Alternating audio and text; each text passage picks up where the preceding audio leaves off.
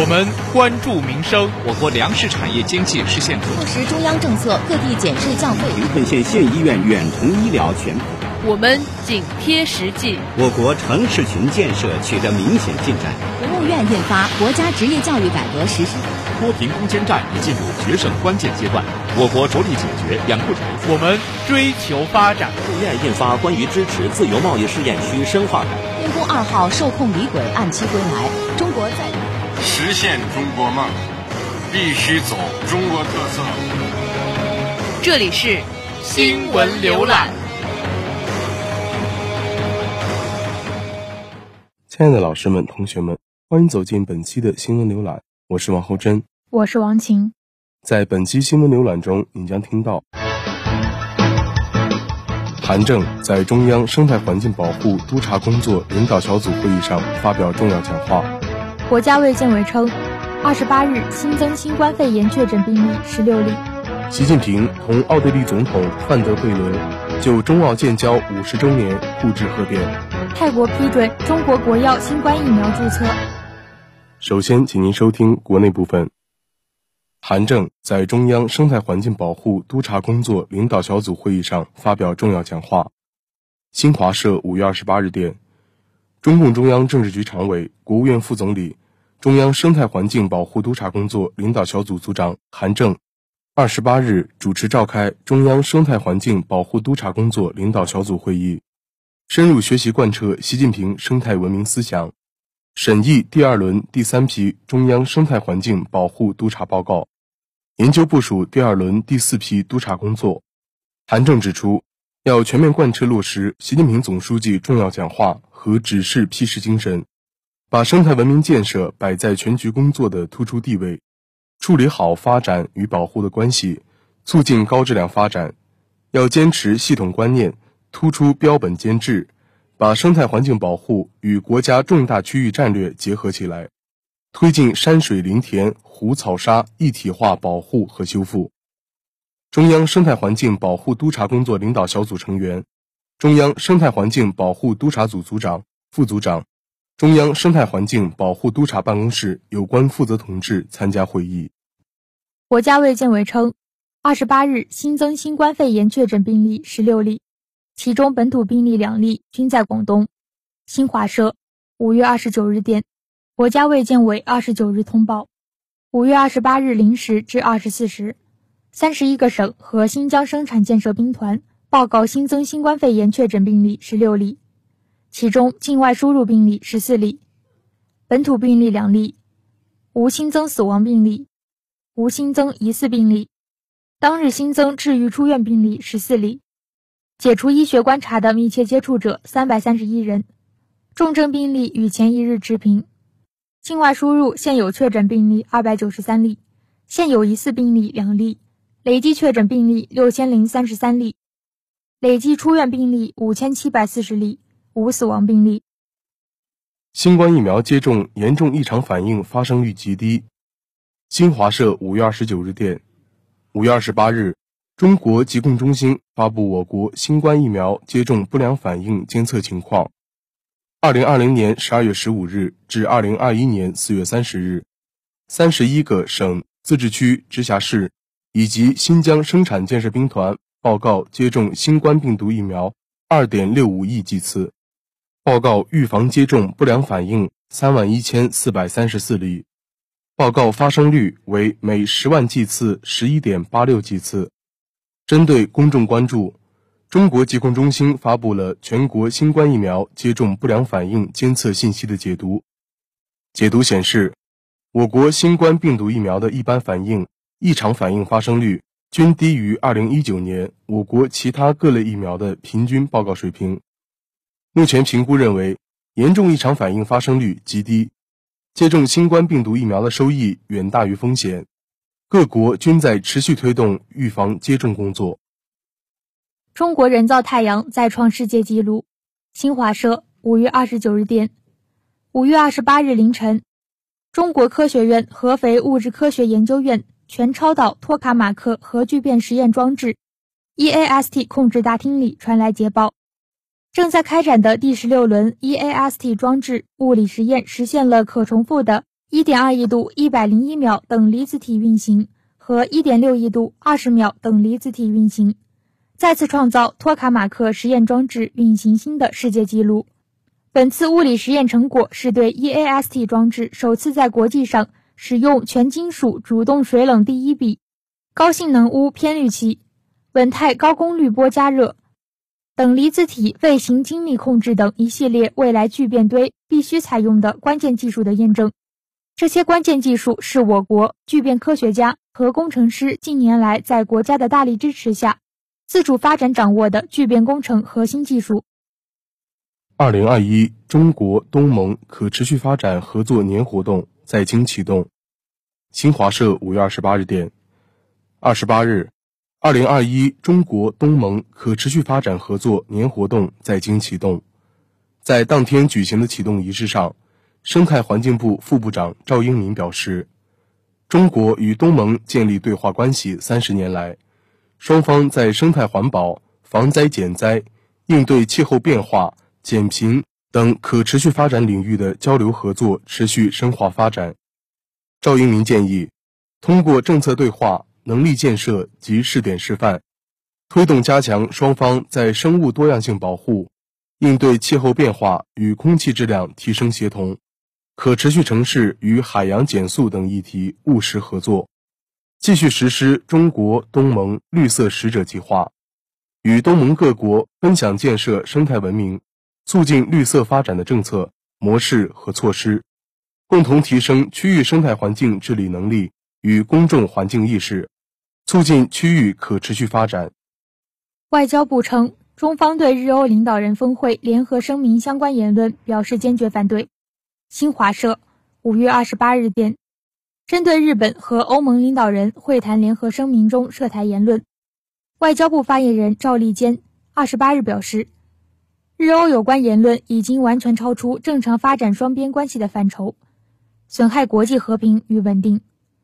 中方对日欧领导人峰会联合声明相关言论表示强烈不满和坚决反对。赵立坚称。日欧上述言论已经完全超出正常发展双边关系的范畴，损害国际和平与稳定，损害地区国家相互理解与信任，损害第三方利益，与其声称的建设一个更加安全、民主、稳定的世界的目标明显背道而驰。我们对日欧领导人峰会联合声明相关言论表示强烈不满和坚决反对。中方将继续坚定捍卫国家主权。安全和发展利益。以上是国内部分新闻，稍后请您收听国际部分。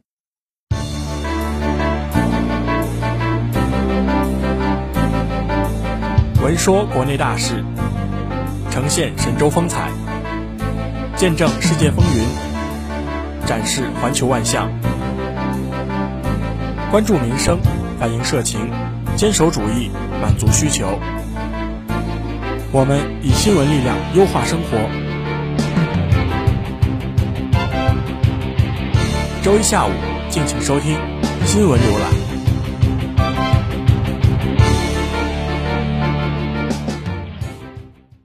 以下是国际部分：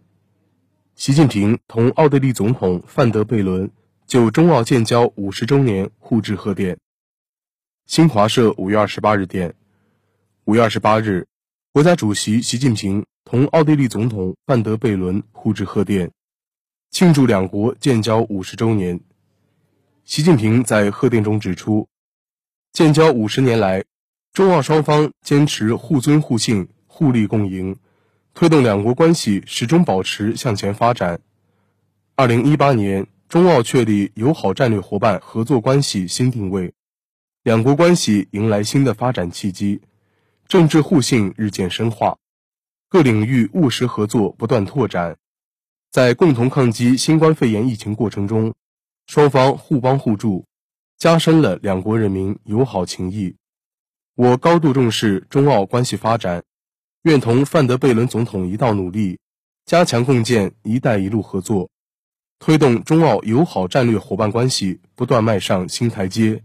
造福两国和两国人民。泰国批准中国国药新冠疫苗注册。新华社五月二十八日电，泰国食品和药品管理局二十八日宣布批准中国国药集团新冠疫苗注册。泰国食品和药品管理局秘书长拜善当天在发布会上表示，国药集团提交的疫苗注册申请已获批准。该疫苗需接种两剂，间隔二十一至二十八天。拜善称，此前泰国食品和药品管理局已批准了四种新冠疫苗紧急使用，包括英国阿斯利康制药公司和牛津大学联合研发的疫苗，中国科兴疫苗。美国强生疫苗和美国莫德纳疫苗。泰国新冠疫情管理中心二十八日发布的数据显示，该国当天新增确诊病例三千七百五十九例，累计确诊十四万四千九百七十六例，新增死亡病例三十四例，累计死亡九百五十四例。俄罗斯否认和美国谈换球。新华社五月二十八日电。俄罗斯外交部副部长谢尔盖·里亚布科夫二十八日说，俄罗斯没有和美国讨论涉及在俄服刑人员保罗·惠兰的换囚事宜。美方先前多次要求俄方释放美国海军陆战队前成员惠兰。里亚布科夫二十八日接受俄罗斯媒体采访时说，俄美现在没有展开涉及惠兰的换囚讨论。莫斯科一家法院二零二零年六月。裁定惠兰间谍罪名成立，判处他十六年监禁。惠兰随后决定不上诉，期望经由美俄换囚获释。美国国务卿安东尼·布林肯与俄罗斯外交部长谢尔盖·拉夫罗夫本月十九日在冰岛首都雷克雅未克会晤。会晤期间，布林肯再次要求俄方释放惠兰。印度北方邦十一人疑因假酒中毒死亡。新华社五月二十八日电，印度北方邦一名政府官员二十八日证实，该邦二十七日起至少有十一人因饮用假酒中毒死亡，另有多人住院接受治疗。据当地媒体报道，受害者二十七日晚开始出现中毒症状，二十八日早上陆续有死亡报告。目前，当地警方已下令对该事件进行调查。据悉。这些假酒出自北方邦阿里格尔区一家商贩，大多数受害者是卡车司机，另有一些是当地居民。印度经常发生不法商人兜售假酒导致中毒死亡的案件，这类假酒常掺兑工业酒精。过去几年间，印度每年都有人因饮用假酒死亡。二零二零年七月底，印度旁遮普邦曾发生假酒案。一百多人因饮用假酒死亡。古巴谴责美国再次将古列为反恐行动不合作国家。新华社五月二十七日电，古巴外交部二十七日发表声明，强烈谴责美国日前再次将古巴列入年度反恐行动不合作国家名单，称美国此举是毫无根据的指控，目的是为美国对古实施经济。金融、贸易封锁等攻击行为开脱。声明说，去年特朗普政府将古巴列为反恐行动不合作国家。今年一月，特朗普政府在结束任期前又将古巴列为支持恐怖主义国家，目的是束缚拜登政府对古行动。声明指出，拜登政府曾公开表示，虽然对古政策不是优先要务，但会对其进行审视。既然审视尚未结束，美国就无理由在恐怖主义问题上对古做出虚假指控，更不应延续特朗普政府对古实施的二百四十余项单方面制裁措施。金正恩号召朝鲜工人阶级发挥先锋作用。新华社五月二十七日电，据朝中社二十七日报道，朝鲜劳动党总书记金正恩日前发出号召。呼吁朝鲜工人阶级成为开创社会主义建设新高潮期的先锋部队。据报道，金正恩二十五日在致朝鲜职业总同盟第八次代表大会的一封信中称，朝鲜劳动党第八次代表大会提出整顿和充实国家经济，使之走上发展正轨的新阶段目标。工人阶级和全体职盟盟员应一致动员起来，最大限度地发挥战斗力。他要求工人阶级和职盟盟员消除对别国的依赖，完全依赖本国的原材料和技术力量，通过自给自足的经济建设，为人民提供生活所需的一切东西。他还要求工人阶级在社会主义建设的各条战线上，大力开展创造和建设活动。每秒三百四十米，这是声音的速度；每天二十四小时，这是新闻的速度。朗观天下，多维观察，聚焦热点，紧跟时代。我们以最本质的传播方式，传达最本质的时讯要闻。新闻浏览，连接你与世界的新闻引擎。以下是一组简讯：新华社五月二十八日电，全国人大常委会委员长栗战书同老挝国会主席赛颂鹏举行会谈。新华社五月二十八日电。中央广播电台与河北省人民政府举行深化战略合作框架协议签约仪式。新华社五月二十八日电，三星堆新发现六个祭祀坑，出土重要文物千余件。新华社五月二十八日电，巴沙尔在叙利亚总统选举中获胜连任。新华社五月二十八日电，中企投资的匈牙利光伏电站投入运营。新华社。五月二十八日电，中非签署首个海关 AEO 互认安排。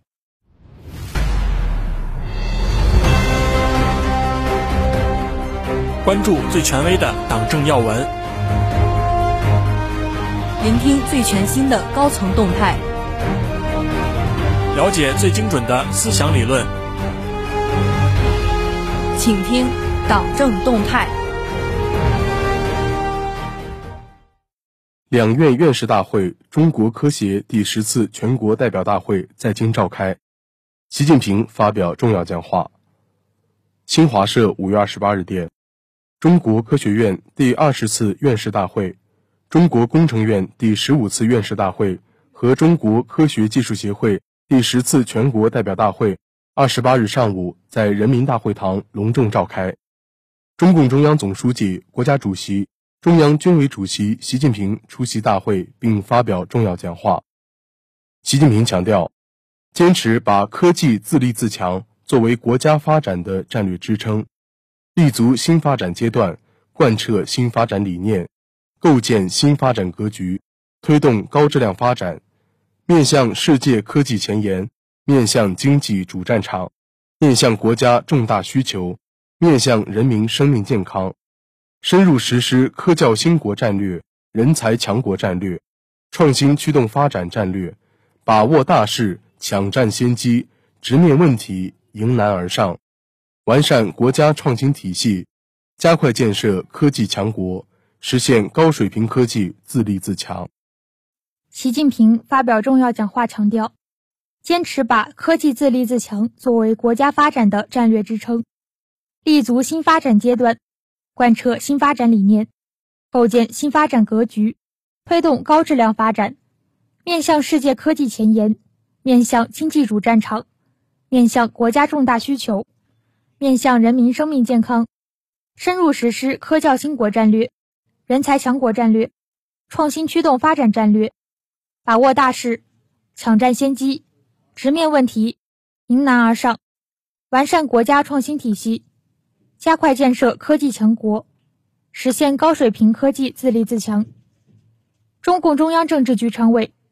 国务院总理李克强主持大会。中共中央政治局常委栗战书、汪洋、王沪宁、赵乐际、韩正出席。大千世界无奇不有，新鲜事情闻所未闻，国内国外妙趣轶事。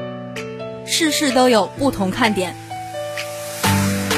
奇闻异事带您走进另类新闻事件。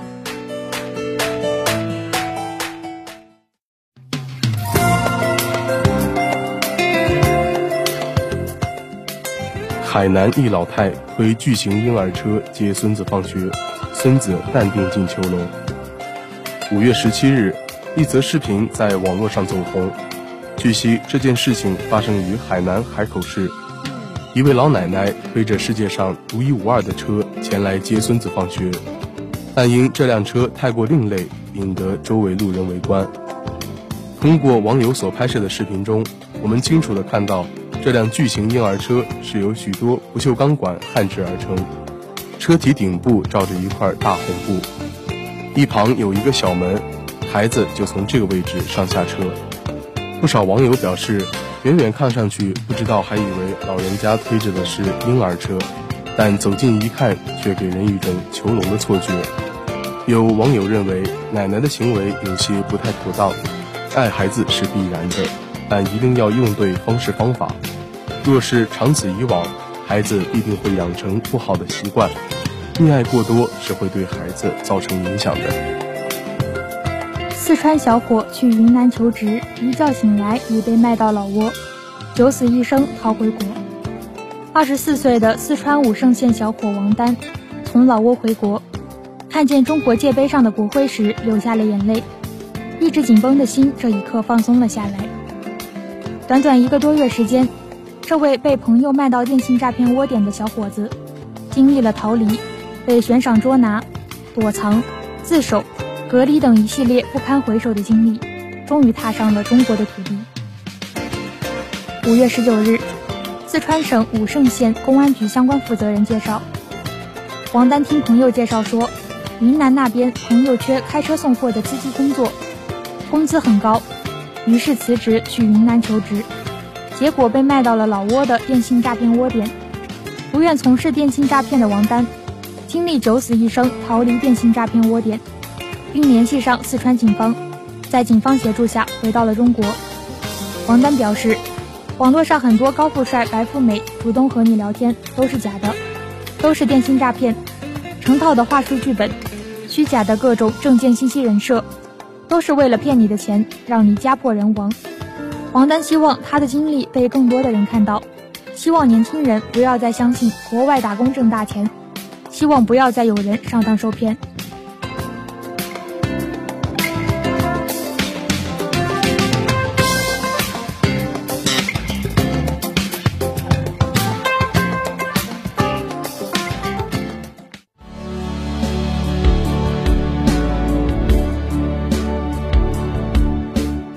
亲爱的老师们、同学们，本期的新闻浏览到这里就全部结束了，衷心感谢您的收听。更多资讯敬请关注江苏大学广播台新浪微博，您也可以关注我们的微信公众账号 U J S G D T 以及官方 QQ 三二三三八八四幺六七查询相关信息，或者下载蜻蜓 FM 同步在线收听我们的节目。您还可以下载网易云音乐，搜索江苏大学广播台进行收听。我们下期节目时间再会。再会。